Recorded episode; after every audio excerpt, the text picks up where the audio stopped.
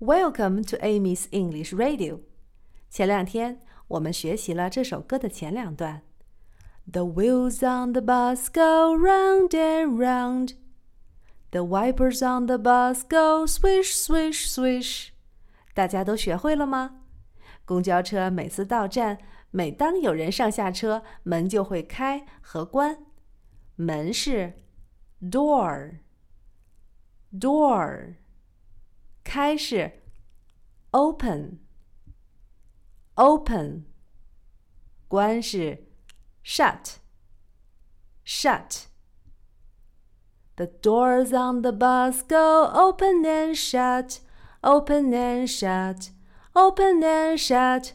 The doors on the bus go open and shut all through the town.